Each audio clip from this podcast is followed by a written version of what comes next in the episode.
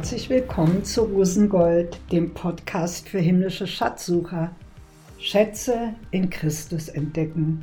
Sicherlich bist du schon gespannt, was dich hier überhaupt erwartet. Und in dieser ersten Episode möchte ich dir das erzählen. Es geht eigentlich um eine ganz besondere Schatzsuche, bei der du nicht nur einen, sondern viele Schätze finden kannst. Diese Schatzsuche hat schon begonnen und du kannst ein Teil davon sein. Dazu will ich dich herzlich einladen. Du wirst jetzt etwas über mich erfahren in dieser Episode und auch über die Haltung, die ich persönlich für die Schatzsuche für mich entdeckt habe, die wichtig ist, nicht als eine Haltung, die die einzig gültige ist, aber die ich als ganz hilfreich empfunden habe, um ein bisschen tiefer graben zu können. Bin eigentlich schon viele Jahre mit Jesus unterwegs und habe dabei festgestellt, dass es eigentlich unendlich viele Schätze zu entdecken gibt in Christus. Ich werde nachher ein bisschen etwas von meiner Geschichte erzählen, von meiner Suche, wie ich Christus gefunden habe, das ist nicht so ähm, normal gewesen, denn eigentlich hat er mich gefunden. Das ist eine spannende Geschichte, auf die kannst du dich noch freuen. In der Zeit, wo ich dann seit 1974 mit Jesus gelebt habe, bis heute habe ich so viel Schätze entdeckt, dass eines Tages mir klar war, ich möchte die weitergeben, ich muss die weitergeben. Wenn du Schätze in Christus entdeckt hast, und eigentlich geht das los, sobald man Jesus kennenlernt, dass man anfängt, Schätze zu entdecken in ihm, dann kennst du es vielleicht, dass nach einer Weile kann man sich gar nicht mehr richtig an alles erinnern, was man schon entdeckt hat. Es verblasst ein bisschen, anderes wird interessanter und es gibt ein Prinzip im Reich Gottes, eigentlich ein, ich würde mal sagen, ein Gesetz, nachdem all das, was du nur für dich behältst, nach einer Zeit in gewisser Weise auch verblasst. Was du entdeckst in Gott und was du nicht teilst, sondern nur bei dir behältst, ist immer noch unendlich wertvoll, aber es wird viel wertvoller, wenn du es mit anderen teilst. Es wird für dich wertvoller, es wird für die anderen eine Investition, mit der sie wieder weiterarbeiten können. Und deswegen ist mir das so wichtig, das, was ich entdeckt habe, mitzuteilen, aber auch ein Stück von der Suche, von der Art, wie man suchen kann und die für mich wichtig geworden ist, mitzuteilen, weil normalerweise geht es bei den, bei der Schatzsuche so, dass man besser dran ist, wenn man ein bisschen Erfahrung hat, wenn man Leute kennt, die einem dabei helfen oder einen dabei begleiten. Man kann alles alleine machen, aber es ist in Gottes Reich nicht so vorgesehen, dass wir einfach alles alleine machen. Gott möchte gerne, dass wir in Gemeinschaft sind und ich lade dich einfach ein in die große Gemeinschaft der Schatzsucher. Wir können voneinander lernen. Die Schatzsuche dauert ja auch schon 2000 Jahre. Und es gibt eine Menge Leute, die haben schon ganz viel entdeckt, von denen wir auch lernen können. Es ist aber auch längst noch nicht alles entdeckt. Und deswegen ist es spannend, unterwegs zu sein, das mitzuteilen. Und das ist eine Motivation, die mich veranlasst hat, diesen Podcast zu machen. Ich möchte dir gerne ein Stück dabei helfen, dass du selber Schätze entdecken kannst, die du dann mit anderen teilen kannst ich möchte Erfahrungen weitergeben. Ich möchte Schätze aufdecken, die mir ganz wertvoll geworden sind. Und ich hoffe, dass es dich interessiert, dass es dir hilft. Ich versuche auch immer ganz konkrete Tipps zu geben, wie man dabei vorgehen kann.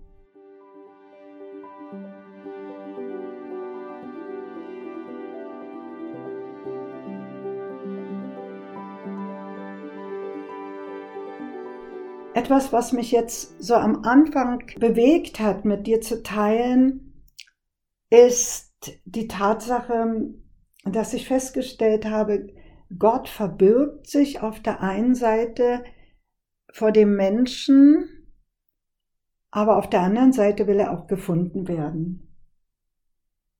In Sprüche 25, Vers 2 heißt es, es ist Gottes Ehre, eine Sache zu verbergen, aber die Ehre der Könige, eine Sache zu erforschen.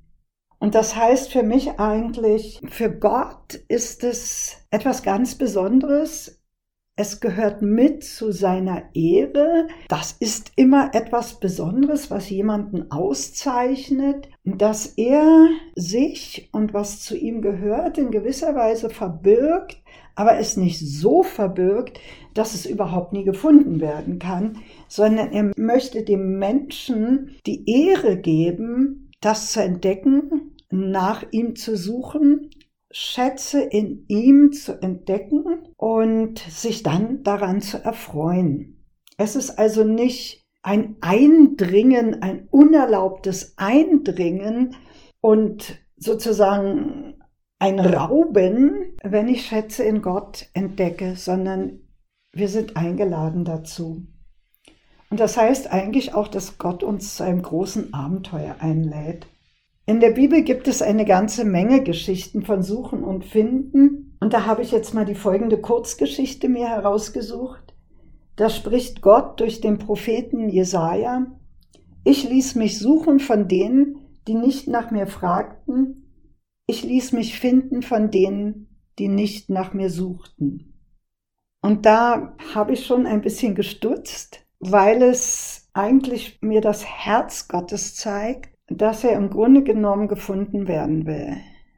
Denn hier heißt es ja, ich habe mich suchen lassen von denen, die gar nicht nach mir fragten. Also er hat eigentlich auch noch eine Suche initiiert bei Menschen, die, die nicht auf der Suche nach ihm sind. Und dann heißt es, ich ließ mich finden von denen, die nicht nach mir suchten. Das heißt, er hat sich denen, die nicht auf der Suche nach Gott waren, trotzdem zu erkennen gegeben. Vielleicht, weil er die Herzen der Menschen besser kennt, wenn sie auf Suche sind, als wir uns selber kennen. Denn im Grunde genommen sind wir im Innersten alle auf der Suche nach Gott, ob wir das jetzt so definieren oder nicht. Unser Herz weiß, woher wir kommen und unser Geist hat eine Sehnsucht danach, damit wieder in Verbindung zu kommen. Gott will offensichtlich selber gefunden werden, auch wenn er sich verbirgt. Das hat mich auch so emotional an meine Kindheit erinnert, an das Versteckspiel. Ich habe das nicht geliebt zu suchen. Ich wollte lieber gefunden werden, ich wollte mich lieber verstecken. Und das war total langweilig, wenn ich nicht gefunden wurde.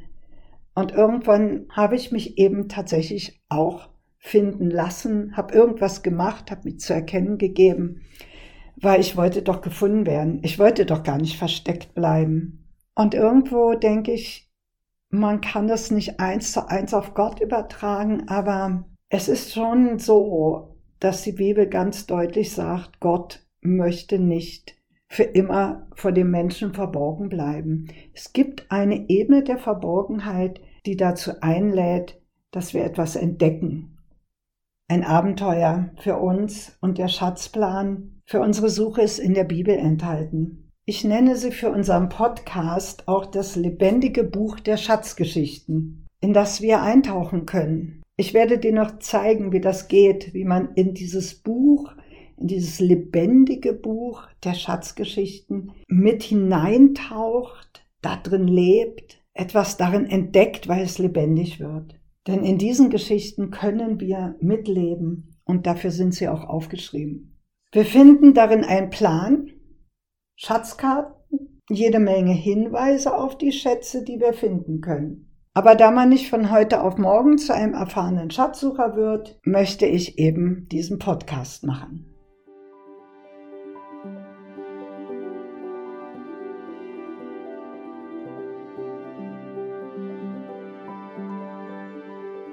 Ich finde, eine der wichtigen Eigenschaften, die so ein himmlischer Schatzsucher braucht, ist Kreativität und Fantasie. Eigenschaften, die uns oft als Erwachsener verloren gegangen sind, die wir als Kinder aber noch hatten. Und Jesus lädt uns tatsächlich auch ein zu werden wie die Kinder, damit wir ins Himmelreich kommen. Manchmal gehen wir viel zu verkrampft und verkopft an die wesentlichen Fragen im Leben heran wenn ich Jesus anschaue und mir die Geschichten der Bibel durchlese, dann erkenne ich eigentlich, dass Jesus einen ganz anderen, nicht verkopften, nicht theologisch ausformulierten Zugang zu seinem Vater im Himmel hatte. Er wusste einfach, er ist der geliebte Sohn. Und diesen Zugang hat er nie verloren. Letztens habe ich in diesem lebendigen Buch der Schatzgeschichten einen ganz interessanten Jubelruf von Jesus gefunden. Die Ausgangslage, Jesus hat ja ganz oft den Pharisäern, den Schriftgelehrten der damaligen Zeit auch äh, seine Sichtweise auf die Torah, also auf die Gesetze, auf die Auslegungen, die in der damaligen Zeit geglaubt wurden, gesagt und hat damit auch viel Widerspruch erregt und auch viel Unglauben geerntet. Gerade wenn er darüber gesprochen hat, was für eine Beziehung er mit seinem Vater im Himmel hat.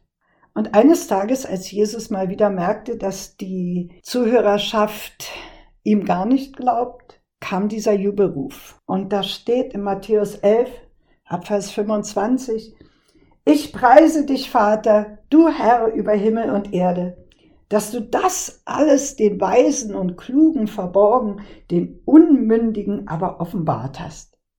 Ja, Vater, so hast du es gewollt und dafür preise ich dich. Ich finde das schon erstaunlich.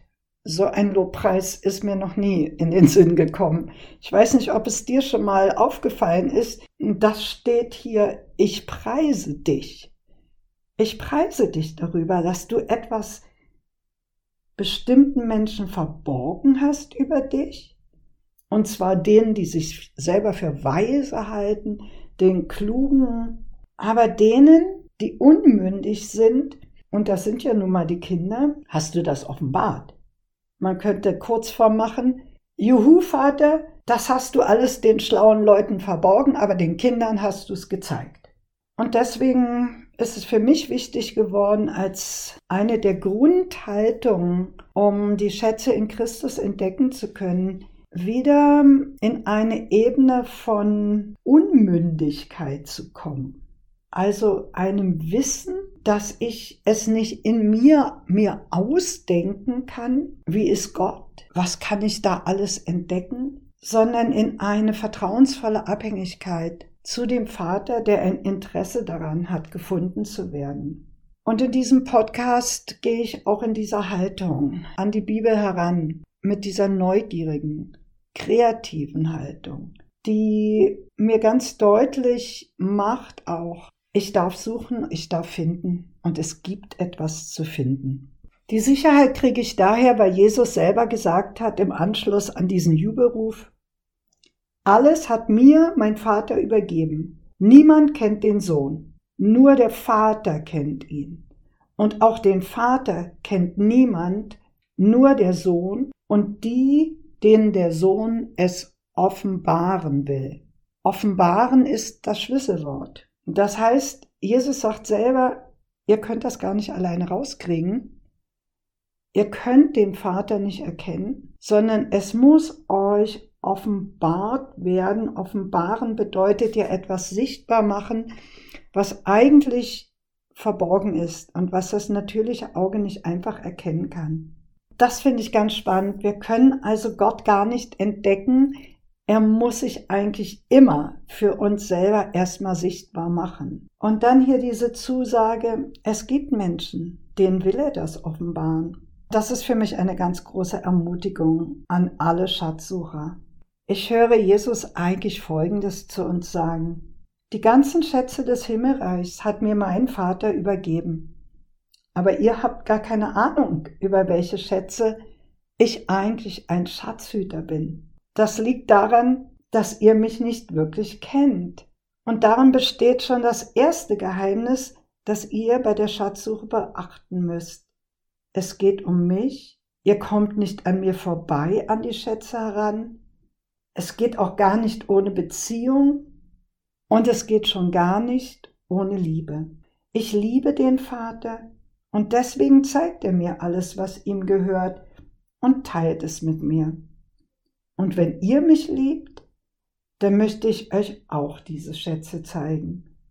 Wenn du mich kennenlernen willst, dann gibt es ganz viel Geheimnisvolles zu entdecken. Aber ohne meine Hilfe wirst du all die Schätze nicht finden.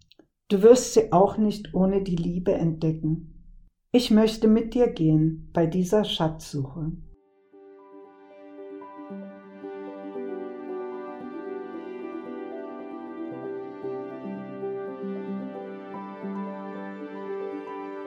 Ohne Jesus macht diese Schatzsuche gar keinen Sinn.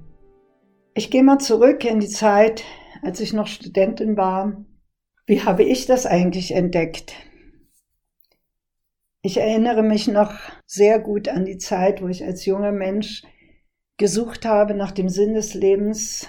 Ich gehöre zu der sogenannten 68er Generation 68 habe ich mein Abitur gemacht und dann gab es schon die Studenten, die auf die Straße gingen und eigentlich die Welt nochmal neu erfinden wollten, einen neuen Menschen hervorbringen wollten. In dieser Zeit begann bei mir auch die Sinnsuche, die Frage nach dem, warum lebe ich, wozu bin ich.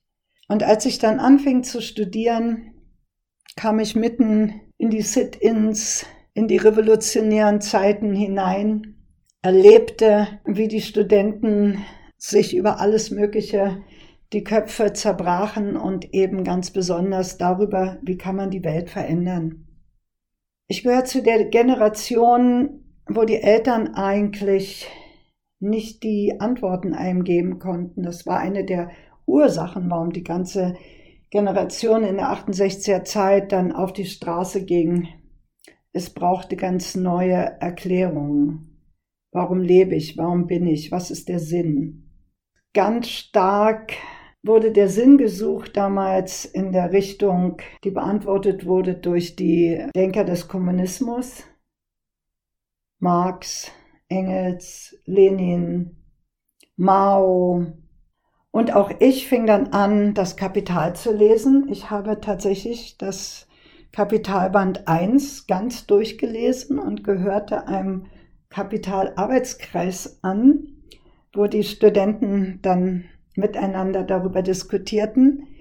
Der lehrte sich allerdings relativ schnell und ich blieb dann alleine mit einem anderen Kommilitonen übrig. Wir begannen dann noch den zweiten Band, aber da hörte das dann auch ziemlich schnell auf. Das war mir dann zu mühselig. Ich merkte auch, die Welterklärung befriedigt mich nicht. Mein Herz sagte mir, das muss doch mehr geben als eine gerechte Verteilung aller Güter in der Welt.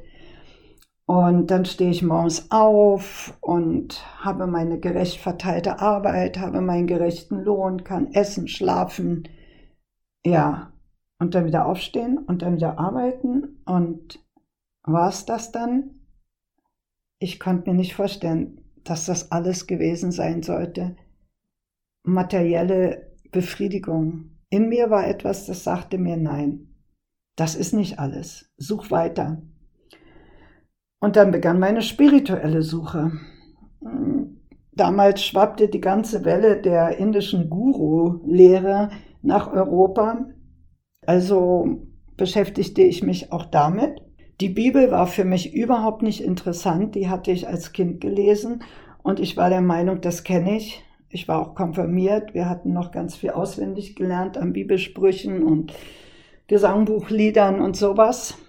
Aber mit Gott hatte ich abgeschlossen nach meiner Konfirmation. Ich hatte nämlich erwartet, dass irgendwas ganz Besonderes dann beim ersten Abendmahl passiert und das passierte nicht und dann war ich so enttäuscht und habe gesagt, das war's dann für mich. War inzwischen aus der Kirche ausgetreten und suchte also ganz woanders, bloß nicht im Christentum. Das war natürlich auch inzwischen für eine gebildete 68erin Opium fürs Volk. Das kam gar nicht in Frage. Ich kürze jetzt mal ein bisschen ab die Geschichte meiner Suche, auch der spirituellen Suche. Ich habe nämlich alles Mögliche durchprobiert. Es überzeugte mich aber immer nicht. Und deswegen wusste ich irgendwie gar nicht mehr so richtig, ja, wo soll ich denn, wie soll ich denn jetzt weiter vorwärts gehen? Ich wollte nicht in irgendwelche Kreise gefangen genommen werden, hatte mal reingeschnuppert bei Yoga und mich um die Kerze gesetzt und mal umgerufen. Aber das war alles nichts, hm, wo ich bleiben wollte. Das, irgendwas in mir sagte mir immer, nee, das, das ist es noch nicht. Während ich dachte, ich suche, gab es aber jemanden, der mich suchte. Und jetzt kommen wir in diese Ebene von, ähm, ich ließ mich finden. Und da geschah mir Folgendes. Eines Tages, als ich gerade eigentlich auf dem Weg zur Arbeit zu meinem Auto war, lief also auf dem Bürgersteig und dachte eigentlich, ich weiß nicht an was, aber auf jeden Fall nicht an Gott, wurde ich ganz plötzlich wie in eine Wolke eingetaucht. Ich sah nichts, sondern ich spürte etwas, das war total um mich rum und es ging ganz schnell und in einem Augenblick wusste ich zutiefst innerlich, das ist Gott. Gott begegnet mir hier und Gott ist die Liebe.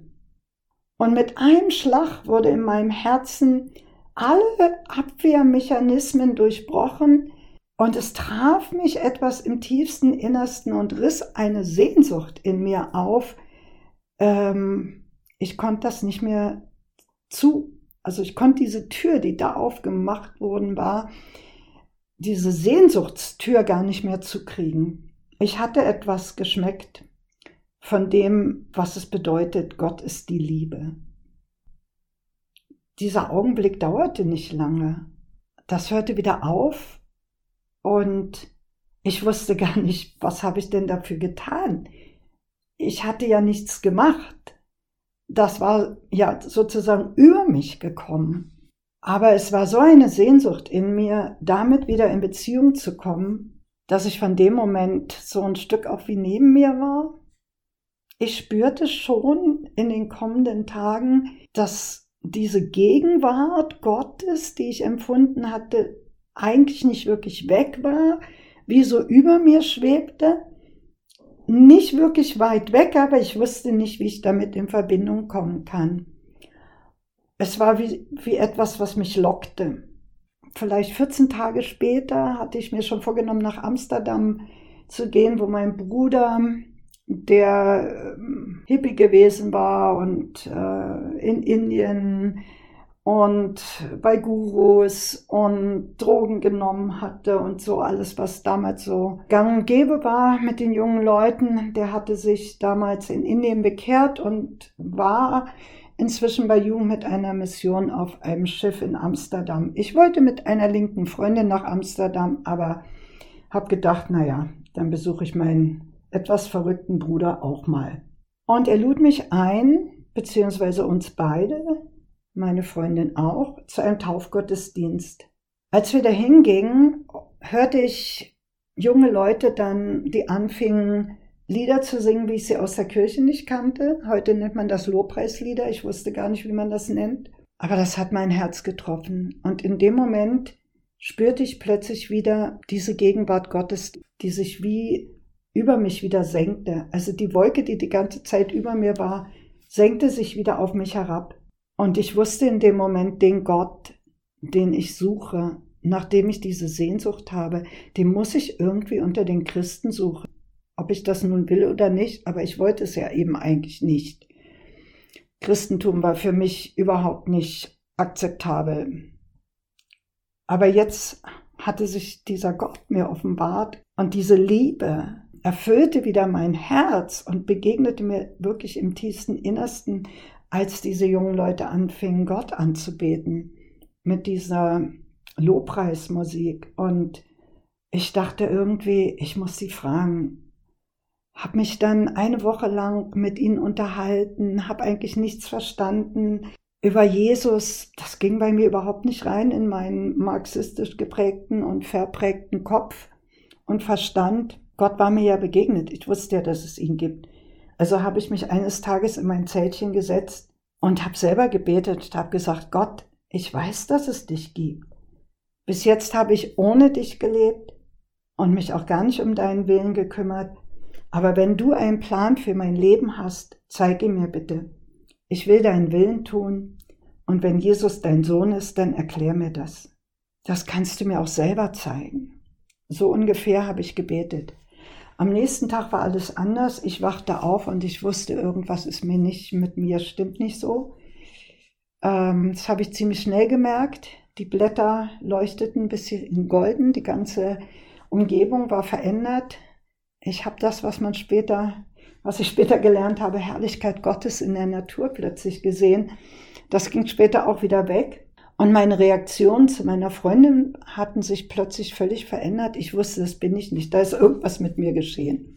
Das war der Beginn, dass ich wirklich spürte, hm, da ist was in mir jetzt bleibend und da hat sich was mit mir verändert. Und ich hatte ein Verlangen danach, plötzlich die Bibel zu lesen und habe sie angefangen, so für mich in der Zeit, wo wir nicht Amsterdam erkundet hatten, zu lesen. Und dann war das, als ob in mir ein innerer Vorhang weggezogen wird oder besser von meinem Verstand. Äh, und es war der Heilige Geist, der mir dann erklärte, wer Jesus ist. Und das war wirklich spannend. Ich habe das durch die ganzen Gespräche nicht verstanden mit den Leuten, aber durch das Wirken des Heiligen Geistes habe ich erkannt, warum Jesus und warum brauche ich Jesus als Erlöser. Und wie ist das? Warum, warum bin ich eigentlich schuldig vor Gott? Warum ist das so wichtig, dass mir meine Schuld vergeben ist? Und warum brauche ich Jesus, um in diese tiefe Verbindung zu kommen? Dann habe ich nochmal ganz bewusst später mein Leben Jesus übergeben. Das war im Jahr 1974 und damit begann meine Schatzsuche. Ich weiß nicht, wie es dir geht, ob du Jesus schon persönlich kennengelernt hast oder ob du eben auch noch auf der Suche bist. Aber ich mache dir Mut, Du kannst ihn einfach einladen, dir bei dieser Suche zu helfen. Du kannst zum Beispiel so beten, Jesus, ich kenne dich noch nicht, aber wenn du mir bei der Schatzsuche meines Lebens helfen willst, dann bitte ich dich jetzt, dass du kommst und mir dabei hilfst. Wenn du lebst, lass mich doch verstehen, wer du bist und wie ich die Schätze entdecken kann, die du für mein Leben vorbereitet hast. Mein Tipp für alle Schatzsucher heute ist, Entdecke mal wieder deine Kreativität, deine Neugier. Tauche ein in die Bibel als das lebendige Buch der Schatzgeschichten und lass dich überraschen, was du an Kostbarkeiten entdeckst. Vielleicht beginnst du sogar ein Schatzsucher-Tagebuch und schreibst dir auf, was du jeden Tag schon entdeckt hast und auf welcher Fährte du dich gerade befindest. In der nächsten Episode werden wir einen Schatzsucher aus dem lebendigen Buch begegnen. Und ich freue mich, wenn du wieder dabei bist. Für jede Episode findest du bei den Show Notes einen Hinweis zu den Bibelstellen, die ich gebraucht habe. Wenn du Kontakt mit mir aufnehmen willst, dann kannst du das unter der E-Mail-Adresse rosengoldpodcast.web.de machen. Und nun bis zum nächsten Mal.